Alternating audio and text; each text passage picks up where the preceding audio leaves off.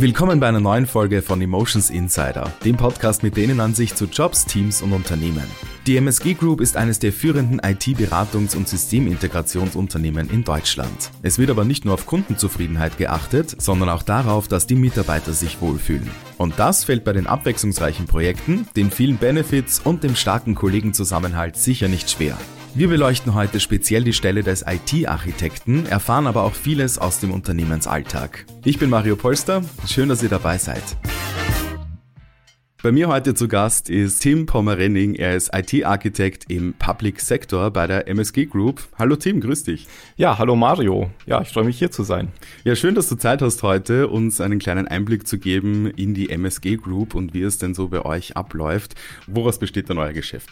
Also, wir sind ein IT-Unternehmen. Erstmal bauen wir Software und beraten Kunden in äh, Themen rund um IT, würde ich sagen. Mhm. Und ähm, die gesamte MSG-Gruppe hat inzwischen so ja, mehr als 9000 Mitarbeiterinnen und Mitarbeiter weltweit, ist aber immer noch ein inhabergeführtes Unternehmen. Mhm und hat gerade so seinen 40. Geburtstag gefeiert.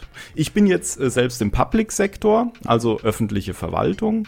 Den gibt's erst seit 2010, also ist noch ja, relativ jung, aber jetzt auch schon zehn Jahre alt. Mhm. Und ich bin so seit 2012 dabei. Und damals waren wir gerade so 20 Personen. Und jetzt sind wir da auch, ja, ich habe die genaue Zahl nicht da, aber ich habe eben mal in den E-Mail-Verteiler geguckt, da sind wir so bei den 300 irgendwo angekommen.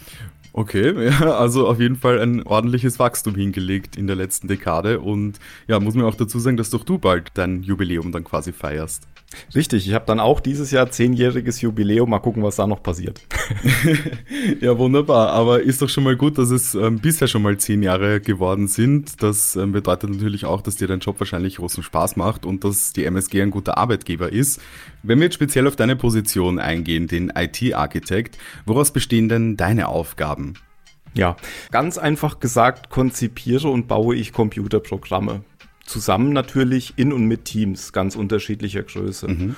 Und ich habe es ja schon gesagt, ähm, bei mir jetzt im Schwerpunkt für die öffentliche Verwaltung. Das heißt, meine Kunden sind vereinfacht gesagt alles aus der öffentlichen Hand von Kommunen bis Bundesverwaltung und was es daneben dann noch so gibt. Und ja, mein Schwerpunkt liegt dabei darauf, die Architektur dieser Programme, also die sogenannte Systemarchitektur zu erarbeiten und dann sowohl ins eigene Team, aber auch an den Kunden, also den Auftraggeber zu kommunizieren. Und im Gegensatz zur Systemarchitektur habe ich aber auch schon im Bereich Architekturmanagement und Enterprise-Architektur gearbeitet.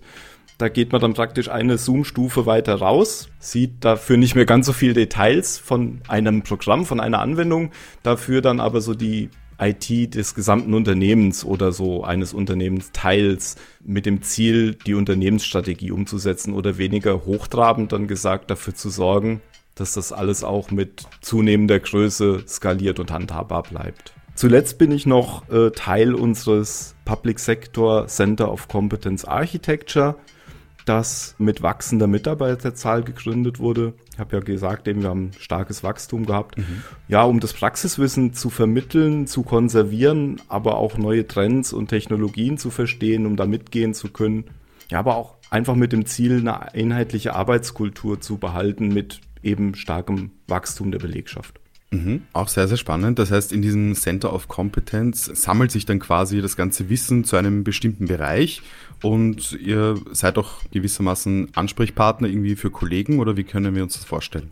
Ja, ganz genau. Es ist ja so, wir äh, sind zum einen sehr verteilt also auf über ganz Deutschland. Mhm. Wir haben Standorte in München, Stuttgart, Frankfurt, Berlin inzwischen, Essen, Hamburg, also alles, was man an, an Städten da nennen könnte. Ja. Und durch dieses Verteiltsein und durch die unterschiedlichen Kunden, die wir haben, ich habe ja auch da schon gesagt, wir haben Kunden, die sind kommunal äh, unterwegs, wir haben aber auch Kunden auf Bundesebene, haben die ja mhm. auch unterschiedliche Kulturen, setzen unterschiedliche Software ein, haben unterschiedliche Strategien, unterschiedliche Architekturansätze. Und da geht es einfach darum, dass diese verschiedenen ja, Eindrücke, die man da so gewinnt, irgendwo zentralisiert nochmal zusammengefasst werden und wir einfach uns da eine gemeinsame Marschrichtung sozusagen vorgeben können. Okay, jetzt hast du schon ein paar Mal den Public Sector erwähnt. Wir haben jetzt natürlich schon gesagt, Kommunalebene, Bundesebene. Bin aber natürlich schon ein bisschen neugierig. würde natürlich gern wissen, was macht ihr denn konkret für Projekte? Hast du da ein Beispiel für uns? Ja, ich habe äh, sowohl schon mal was gemacht auf Kommunalebene als auch auf Bundesebene. Ich war mal längere Zeit bei der Stadt München als Berater und als Softwarearchitekt tätig.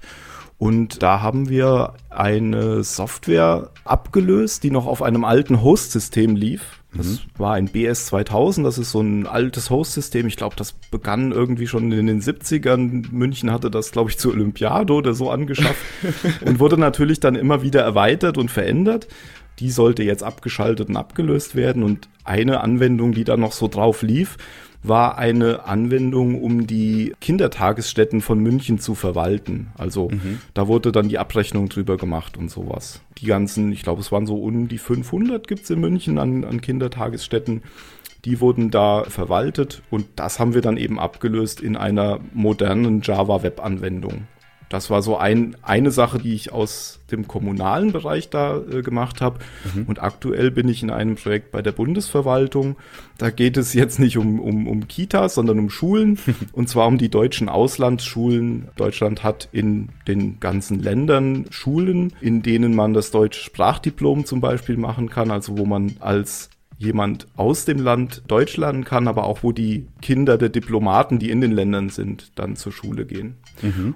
Und das ist eine Anwendung, in der ich gerade arbeite. Vielleicht nochmal, um da ein paar Zahlen zu nennen.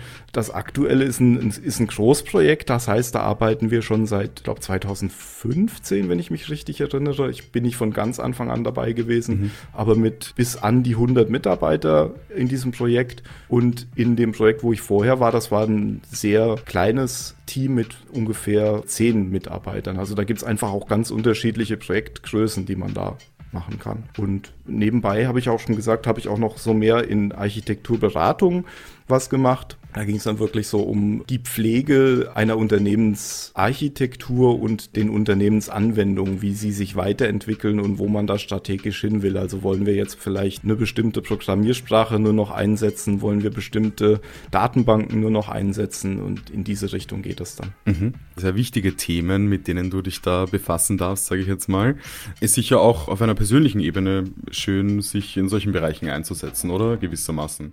Ja, also natürlich, das ist so ein bisschen der Vorteil vom Public-Sektor, weil das ja etwas ist, was irgendwie alle betrifft, also wo, wo alle was von haben können, mhm. auch wenn man das in erster Linie nicht so oft merkt. Also man, wir schimpfen ja alle immer gerne darüber, dass wir immer noch nicht unsere Ausweise und, und so weiter über äh, einfach übers Internet beantragen müssen und dann noch hinlaufen müssen. Mhm. Aber da läuft natürlich auch ganz viel im Hintergrund, was auch aufgearbeitet wird aktuell. Ähm, Digitalisierung ist ja immer wieder ein großes Stichwort. Ja was ja eigentlich ein Begriff aus den 80ern ist. ja, wo aber natürlich an allen Ecken und Enden Nachholbedarf ist. Ja, auf jeden Fall. Und das ist natürlich nochmal von daher was anderes. Ich habe auch vorher für Automobilhersteller gearbeitet. Hm, ich habe immer so das Gefühl, ähm, im öffentlichen Sektor hat man noch mehr so den Eindruck, dass man ja etwas tut, was allen irgendwie was bringt und jetzt nicht nur einem bestimmten Konzern. Ja, das glaube ich dir, dass das ein schönes Gefühl ist. Du hast es ja schon erwähnt, ihr seid in den letzten zehn Jahren sehr, sehr stark gewachsen und dieses Wachstum geht natürlich auch weiter. Ähm, wenn jetzt neue Mitarbeiter zu euch kommen, welche Werte oder Eigenschaften müssen die dann auf jeden Fall mitbringen? Also wir suchen ja an allen Ecken und Enden Leute wie alle anderen auch, kann man sagen. Wir suchen Softwareentwickler, Projektmanager und ja eben auch Architekten. Mhm. Ähm, wir haben einen MSG-Wertekanon, nach dem wir agieren. Also wir hinterfragen uns selbst, ob unser Handeln, unsere Entscheidungen diesem Wertekanon, diesen Werten entspricht. Und die will ich jetzt einmal aufzählen, will danach aber auch noch mal ein bisschen das in Bezug zu den konkreten Tätigkeiten eines Architekten setzen. Gerne. Die Werte sind Nachhaltigkeit, Zuverlässigkeit, Glaubwürdigkeit, Respekt, Gestaltungsfreiheit, Kollegialität und Engagement. Die sind natürlich alle wichtig, mhm. aber das ist auch alles ein bisschen weit abstrakt und nicht so einfach zu greifen und deswegen noch so ein paar Beispiele mit Sicht auf Architektur und so die Rolle eines Architekten.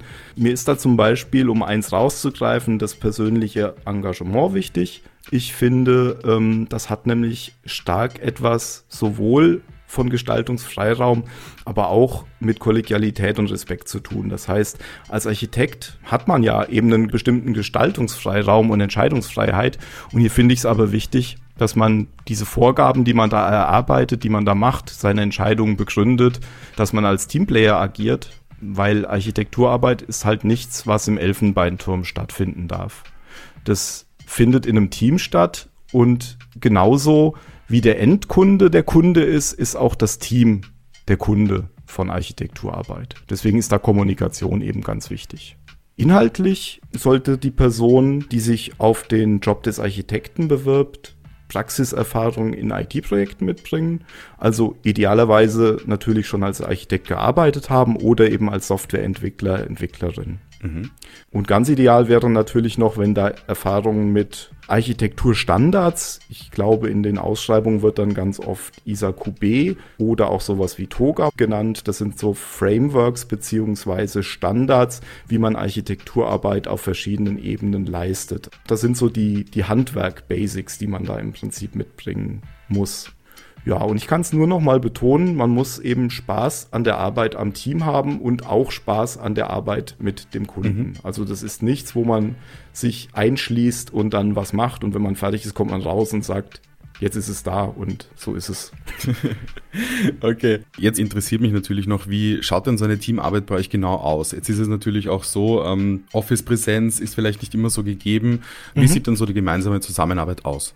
Ja, ich habe ja auch schon gesagt, wir sind ohnehin sehr verteilt, da wir in verschiedenen Standorten arbeiten. Mhm. In meinem aktuellen Entwicklungsprojekt arbeite ich jetzt mit einem Team, das ist ja über 50 Mitarbeiter aktuell. Mhm. Und die sind natürlich nicht alle an einem Standort. Das heißt, wir arbeiten und haben auch vor der Pandemie oft schon ähm, von zu Hause gearbeitet, manche dann auch regelmäßig am Standort. Aber wir haben uns vor der Pandemie eben so zwei Tage in der Woche, das war in der Regel mittwochs und donnerstags, in Köln getroffen. Also nicht immer alle, aber schon sehr regelmäßig und jede Woche. Mhm. Und das ist jetzt natürlich weggefallen. Was jetzt halt so fehlt, sind so auch mit dem Kunden, aber auch mit den eigenen Mitarbeitern. Wenn man vielleicht vorher ein Kundenmeeting hatte, dann ist man auf dem Gang äh, zwei Minuten zu dem Raum gegangen und hat dann noch mal ein bisschen gequatscht. Und sowas hat man halt jetzt nicht. Und da fehlen halt so die Zwischentöne so ein bisschen. Mhm. Ich glaube, das ist was, worauf sich sehr viele freuen. Und in eurem Fall auch das Treffen in Köln wird hoffentlich sehr, sehr bald wieder möglich sein auf einer normalen Ebene. Äh, Gibt es denn auch spezielle Rituale oder Traditionen, die ihr so pflegt und die typisch sind für euch?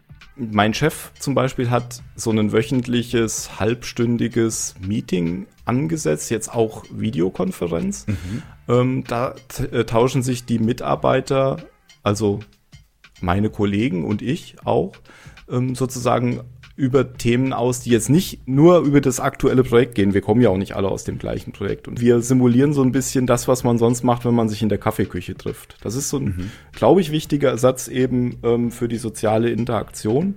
Und was sich auch noch so aus der Pandemie entwickelt hat, wir haben eine virtuelle Brettspielrunde etabliert. cool. Ähm, früher, als wir uns in Köln getroffen haben, haben wir das immer vor Ort gemacht oder einige, natürlich machen da dann nicht alle mit. Und äh, gerade einer unserer Kollegen hat das jetzt auch etabliert, dass wir das weitermachen, sozusagen, wenn wir uns nicht treffen und machen das jetzt sozusagen virtuell alle paar Wochen und das macht Spaß und das hilft halt auch an so Stellen ähm, nicht nur einfach an und auszuschalten, wenn man in Meetings geht und nur über das Projekt zu reden. Und das ist halt auch wichtig. Ja, auf jeden Fall. Ja, sehr cool auch, dass ihr da dieses Teamgefühl aufrechterhaltet und vor allem auch diese Brettspielrunde, auch wenn sie physisch jetzt so vielleicht nicht gerade möglich ist. Also wirklich sehr cool und wie du sagst auch sehr, sehr wichtig. Wenn wir jetzt zurückschauen ein bisschen und äh, in der Erinnerungskiste kramen sozusagen, gibt es denn da eine besondere Geschichte, die du im Zusammenhang mit deinem Team oder deinem Job erzählen willst? Ja, eine Geschichte, die mir da so einfällt, ist eine Geschichte im Zusammenhang mit dem Kunden, die bei der Stadt München passiert ist. Das war ziemlich kurz vorm Livegang unserer Anwendung, die wir da entwickelt haben. Da gab es dann mit Endbenutzern und mit allen Beteiligten so ein großes Meeting, das sollte es geben, wo so die Backliste durchgegangen wird. Also bei den Tests sind ja Fehler aufgefallen. Viele wurden schon korrigiert, aber irgendwie bleiben dann doch immer Dinge übrig. Mhm. Und das ist so ein typisches Meeting, wo sich alle tief in die Augen blicken. Und dann heißt's, ja, das muss unbedingt noch vor dem Go-Live gemacht werden. Das hier ist uns eigentlich ganz egal. geht auch, wenn das vier Wochen ohne geht. So. Und Da kommt man dann eben raus mit einer Liste, die kleiner ist, damit man schneller dann auch irgendwann mal wirklich live gehen kann. Und der Projektleiter, der damals da von der Stadt unterwegs war, war schon sehr gestresst, weil er es nicht geschafft hat, diese ganzen vielen Leute zusammenzukriegen, weil die alle unterschiedliche, ähm, ja, natürlich auch gebunden waren in, andere, in ihren eigentlichen Arbeiten, gerade so die Fachbereiche. Ja. Und er hatte dann endlich einen Termin gefunden ähm, mit einem freien Zeitslot, aber an dem Tag konnte ich überhaupt nicht. Und ich habe dann so ein bisschen geblufft eigentlich und habe gesagt, ich kann nur von sechs bis acht oder halb sieben bis halb neun. Irgendwie auf jeden Fall ganz früh. Mhm. Und da hat der Projektleiter ganz kurz überlegt und hat gesagt, das kriege ich hin. Oh, okay. Und so ist es dann geworden. Das heißt, ähm, wir, wir sind dann morgens in einem Besprechungsraum so irgendwie zwischen sechs und sieben da eingetrudelt. Ähm, der Projektleiter hat noch Frühstück besorgt und wir saßen dann da und haben äh, Croissants gegessen und haben sozusagen auf dem Beamer diese Backliste durchgegangen und äh, ein, ein Mitarbeiter meinte dann so, ich bin jetzt schon 30 Jahre bei der Stadt, aber so früh hatte ich noch nie ein Meeting. Und das war sehr schön. Ja, und wo ein Villa ist, da ist ein Weg und da sind Croissants und da gibt's dann alles. Also ja, wunderbar und sicher auch für dich eine, eine ganz besondere Erinnerung. Zum Abschluss stelle ich dir noch eine meiner Lieblingsfragen und zwar, was ist denn dein Wofür? Wie macht dich dein Job jeden Tag glücklich?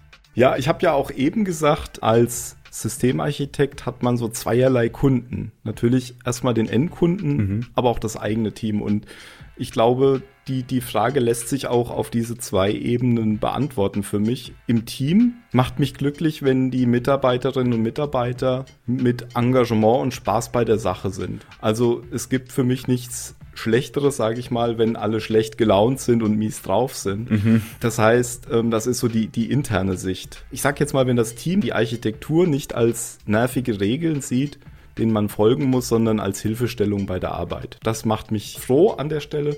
Und beim Endkunden, das ist die viel offensichtlichere Sicht, die man da so nennen kann, ist, ja, wenn wir gute Qualität liefern, so dass der Kunde letztendlich zufrieden ist. ja, wir produzieren auch sehr viel Papier und Konzepte. Das ist aber alles wertlos, wenn am Ende kein Computerprogramm läuft. Ja. Deswegen, wenn am Ende eine Software läuft, mit der der Kunde zufrieden ist, dann ja, freut das mich sehr. Ja, das kann ich mir vorstellen.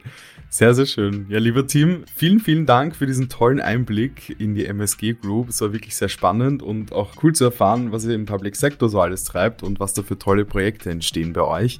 Und ja, wenn Sie sich als Zuhörerin oder Zuhörer jetzt angesprochen fühlen, Sie haben es vorher gehört, der Wachstumskurs bei der MSG geht immer weiter und so auch die Suche nach neuen Talenten. Also vielleicht wäre ja ein Job bei der MSG Group der Perfect Match für Sie.